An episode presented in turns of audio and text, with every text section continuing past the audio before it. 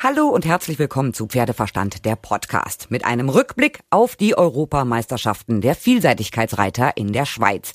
Es war aber auch spannend und es führte kein Weg an den Briten vorbei. Die sicherten sich nämlich alle drei Einzelmedaillen und auch Teamgold. Unser Team gewann die Silbermedaille und eine, die sich wohl am meisten darüber gefreut hat, war Anna Siemer. Ihr erstes Championat als Teammitglied und ihre zweite EM mit Avondale. Mit ihr habe ich vorhin gesprochen und sie kommt immer noch nicht aus dem Grinsen heraus. Anna, als erstes mal herzlichen Glückwunsch zu Team Silber. Ja, vielen, vielen Dank. Ich freue mich sehr. Du bist jetzt wieder zurück im Alltag. Ähm, freust du dich immer noch so sehr? Ja, das hält auch ein bisschen an. Also ich kann jetzt noch nicht sagen, wie lange eine Mannschaftsmedaille glücklich macht, aber auf jeden Fall ein paar Tage. Hat es schon geschafft. Du sitzt jetzt gerade auf dem Pferd. Jetzt verrat doch mal bitte, wo deine Silbermedaille jetzt gerade ist. Äh, zu Hause. Äh, Im Flur, weil die Kinder die heute Morgen nochmal angeguckt haben. Sie liegt im Flur oder sie hängt im Flur? Sie liegt im Flur, weil, die, weil mein Sohn die heute Morgen nochmal um den Hals gehängt hat und sie eigentlich mit zur Schule nehmen wollte. Und ich gesagt, stopp, du ziehst sie jetzt bitte wieder aus. Deswegen liegt sie noch im Flur. Aber wie ist süß, noch einen Ehrenplatz. dass er das all seinen Klassenkameraden zeigen wollte. Guck mal, was meine Mama gewonnen hat. Ja, cool, ne? Weißt du denn schon, äh, wo sie ihren zukünftigen Platz hat, die Medaille? Nee, also ich habe nicht damit, ge also ich habe nicht geplant, eine Medaille aufhängen zu müssen. Deswegen werde ich mir das nochmal, werde ich nochmal die ganzen Leute, die ganz viele Medaillen haben, mal fragen, wie sie das mit denen gemacht haben.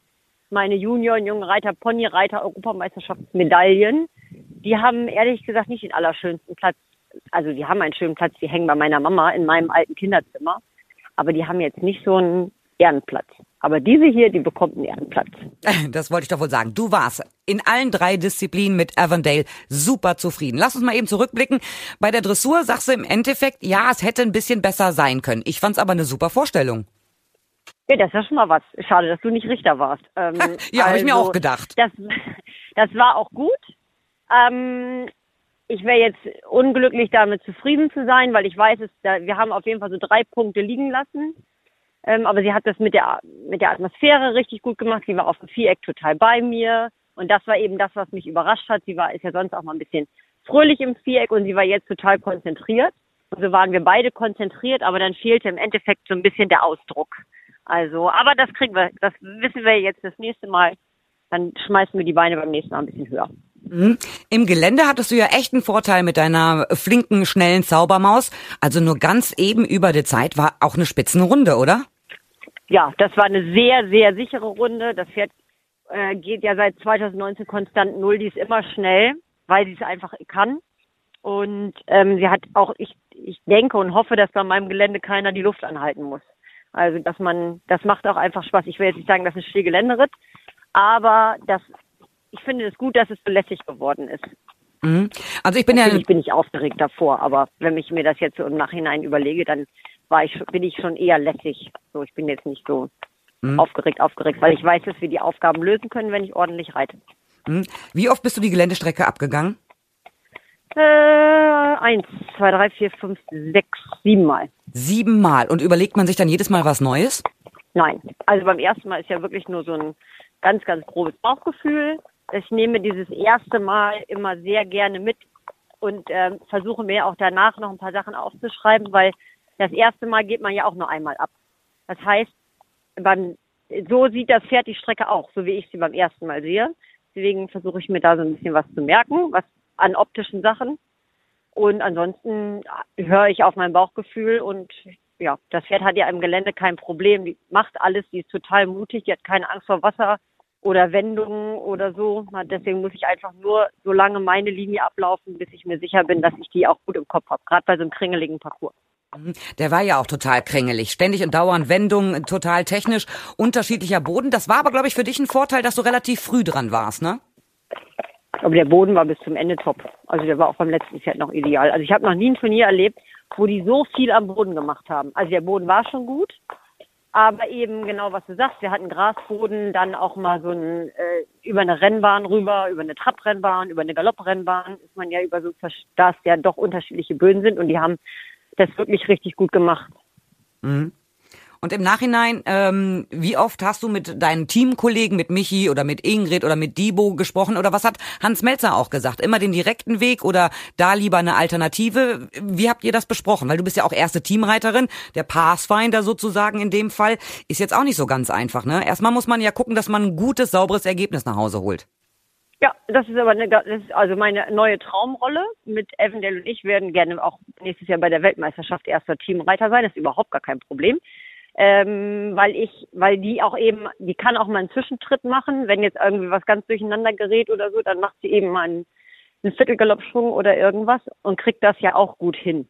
Ähm, und deswegen denke ich, dass ich deswegen auf jeden Fall erster Teamreiter war, weil man dann so ein bisschen gucken kann, wie es geht und ähm, die Jungs äh, und Ingrid, also das ist ja ein eingespieltes Team, wir sind alle zusammen durchs Gelände gegangen und einzeln und jeder hat natürlich so seine seine Vorlieben und so, aber grundsätzlich wissen ja die Trainer auch, dass wir es wissen. Also der Hans sagt auch nochmal, denk da dran, hier lässt du bitte den Oberkörper hinten oder hier ein bisschen außen oder ein bisschen innen bleiben. Das sagen die ja auch mal, aber die erklären mir jetzt nicht, wie ich ganz genau reiten muss. Ich hätte doch alleine.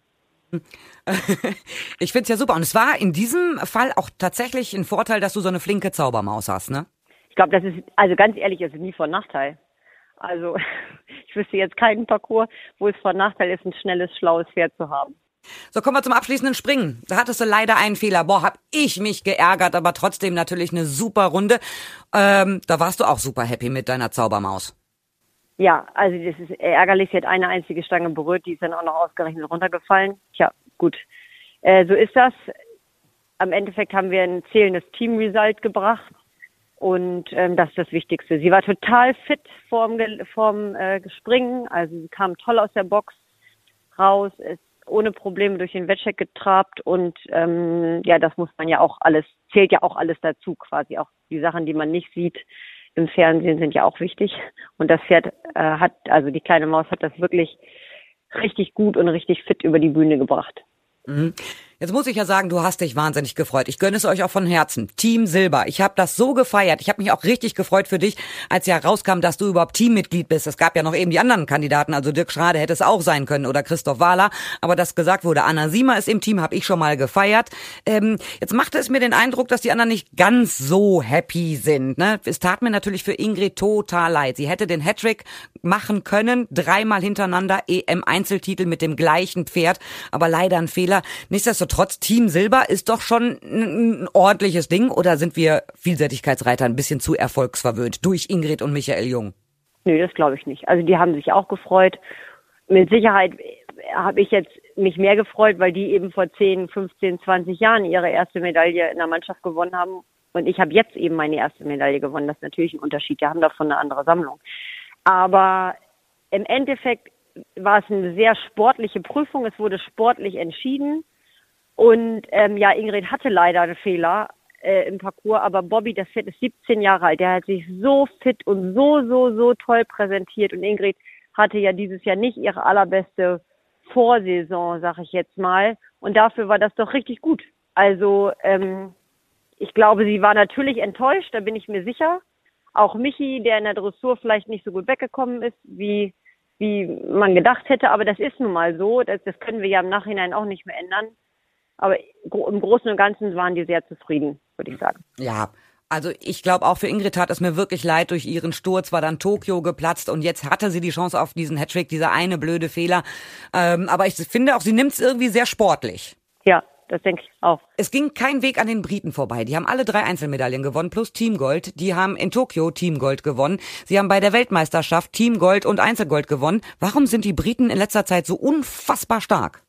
Also natürlich liegt es daran, dass in, in England die Vielseitigkeit einen anderen Stellenwert hat. Also ja, es gibt Badminton und Burley und in Badminton und Burley sind keine Ahnung 80, 90 Starter. Davon sind vielleicht 25 aus dem Ausland, der Rest sind Engländer. Wenn du in Lumülen guckst, wie viele Fünf-Sterne-Reiter wir in Lumülen haben, wie viele deutsche Reiter wir haben, die aus dem aktuellen Championatskader ein Fünf-Sterne-Pferd haben oder ein Fünf-Sterne-Ergebnis, das kannst du ja an einer Hand abzählen. Also wir haben einfach diese Dichte der Starter gar nicht. Diese Leistungsdichte ist bei uns einfach nicht so.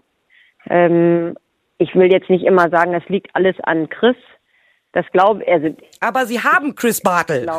Ja, aber Sie haben ihn, ja, wir haben versucht, ihn zurückzuklauen. Das machen wir ständig, aber es klappt ja nicht. So ein Ärger. Jetzt ist es so, jetzt ist es so, dass er die Engländer trainiert und die auch mit Sicherheit deswegen wieder erfolgreicher sind, aber die waren halt, die haben halt eine andere Grundlage. Ne? Also das ist was anderes als bei uns. Und so, wir haben das ja gar nicht. Also es gibt ja Leute, die haben auch nur ein oder zwei Pferde, mit denen sie dieses Top-Level reiten können. Das sowas gibt es in England gar nicht. Die haben alle den Stall voll von drei und vier, vier drei, vier, fünf Sterne Pferden. Mhm.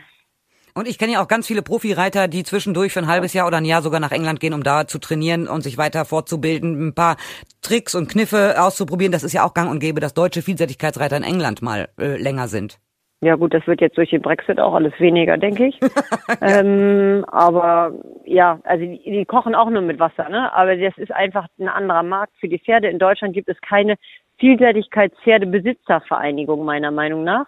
In England gibt es mehrere Vereinigungen, da wo die Besitzer sich treffen und sich äh, sonntags abends anstoßen und sagen, ja, meiner hat heute vier Sterne gewonnen und deiner ist das erste Mal ein Sterne gegangen.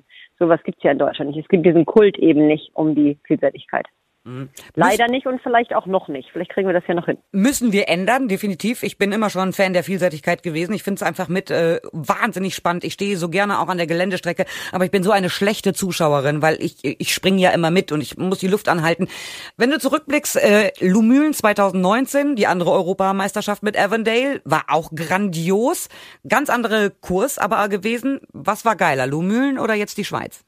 Äh, in 2019 war das tollste die EM und in 2021 war das tollste diese EM. Also es, es sind zwei ganz unterschiedliche Turniere. Das eine war mehr so ein Heim Grand Prix, das andere ist fast 1000 Kilometer in die andere Richtung. Ich finde es gut, dass wir zu Hause und woanders gut uns gut gezeigt haben und weiterempfohlen haben für zukünftige Aufgaben. Und nee, also ich würde jetzt nicht das eine nicht missen. Das andere war auch vor, das ist ja eine Zeitalterstruktur vor Corona. Also das ist ja noch auch noch mal was ganz anderes als jetzt. Das darf man auch nicht vergessen. Mhm. Wie ging das denn am Sonntagabend für dich weiter? Bist du direkt nach Hause gefahren oder bist ja. du in zwei Etappen mit dem Pferd gefahren? Das ist ja schon eine ganz lange Tour quer durch die Bundesrepublik von Süden nach Norden. Ist ja schon echt ein weiter Weg, auch für dich und dein Pferd. Ja, also ja, mein Mann äh, war dabei, der hat auch einen LKW-Führerschein, da konnten wir uns das Fahren teilen, da ging das wunderbar. Ihr seid Sonntagabend noch gefahren? Ja, Nachmittag, ja. Also nach der Siegerehrung. Oh, und wie lange habt ihr gebraucht, bis ihr wieder zu Hause wart? Ach, weiß ich nicht genau. Wir waren gestern Morgen wieder zu Hause. oh Gott, seid die Nacht durchgefahren. Genau. Oh Gott, wie anstrengend. Äh, du hast jetzt gerade eben noch auf dem Pferd gesessen, also bei dir ist der Alltag komplett wieder eingekehrt. Ja. Ja, alles ganz genau. normal. Was liegt jetzt äh, als nächstes für ein Turnier an? Ähm, nächste Woche Bad Segeberg. Das muss ich aber jetzt gleich erstmal noch nennen. Das, das weiß Bad Segeberg noch nicht, dass ich da gerne reiten möchte. aber natürlich darfst du dann da hinkommen. Für dich war es insgesamt bis jetzt ein super Jahr 2021, weil du bist ja auch äh, deine erste fünf Sterne geritten. Jetzt äh, bei der EM Team Silber, also 1A gelaufen, oder? Ja, das stimmt. Es kommen ja noch ein paar Turniere. Gucken, wie wir das äh, noch hinkriegen den Rest des Jahres, aber ich bin sehr zufrieden. So, ich hoffe sehr, Anna, dass äh, du nächstes Jahr bei der WM dabei bist. Ja, das würde ich mir auch wünschen. Also, sieh zu, dass Avondale fit bleibt. Du bleibst ja, bitte auch fit, ne? Das muss so sein. Ja. Und äh, ich zieh den Hut davor, wie ihr das immer alles unter einen Hut kriegt mit äh, den ganzen anderen Pferden, mit der Familie. Du hast ja auch zwei Kinder. Äh, alles mit Corona, nicht Corona, Homeschooling, wieder in die Schule. Es ist nicht einfach, aber Respekt, dass du das so schaffst und solche sportlichen Leistungen ablieferst. Finde ich super. Dankeschön. Dankeschön. Das äh, es liegt, geht aber ja auch nur, weil ich so eine tolle Familie und so ein tolles Team habe. Alleine äh, geht das alles gar nicht. Anna, zauberhaft. Vielen Dank, dass du Zeit für mich hattest. Alles klar, bis dann. Bis dann, tschüss. So, ich hoffe, euch hat gefallen, was ihr gehört habt und ich freue mich, wenn ihr auch beim nächsten Mal wieder dabei seid, wenn es heißt Pferdeverstand, der Podcast.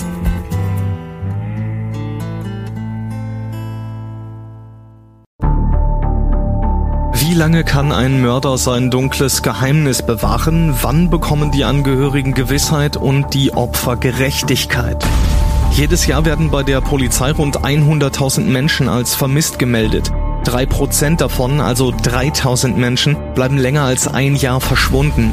Einige werden nie wieder gesehen. Seit gut drei Jahren arbeitet die Polizei in NRW mit sogenannten Cold Case Units. Das sind Abteilungen, die wirklich nur damit beschäftigt sind, Mordfälle zu bearbeiten, die teilweise seit Jahrzehnten ungeklärt sind. Ich bin Mike Mattis, Radioredakteur und News Anchor und ich spreche mit Ermittlern über diese Fälle. In meinem Podcast Licht ins Dunkel, Cold Cases und ungeklärte Vermisstenfälle von hier beleuchten wir gemeinsam mit Profilern, Staatsanwälten und Mordermittlern Cold Cases und ungeklärte Vermisstenfälle aus ganz Deutschland. Immer in der Hoffnung, dass Angehörige endlich Gewissheit und die Opfer Gerechtigkeit bekommen. Licht ins Dunkel. Cold Cases und ungeklärte Vermisstenfälle von hier. Eine Produktion von Mike Mattis und der Podcastfabrik.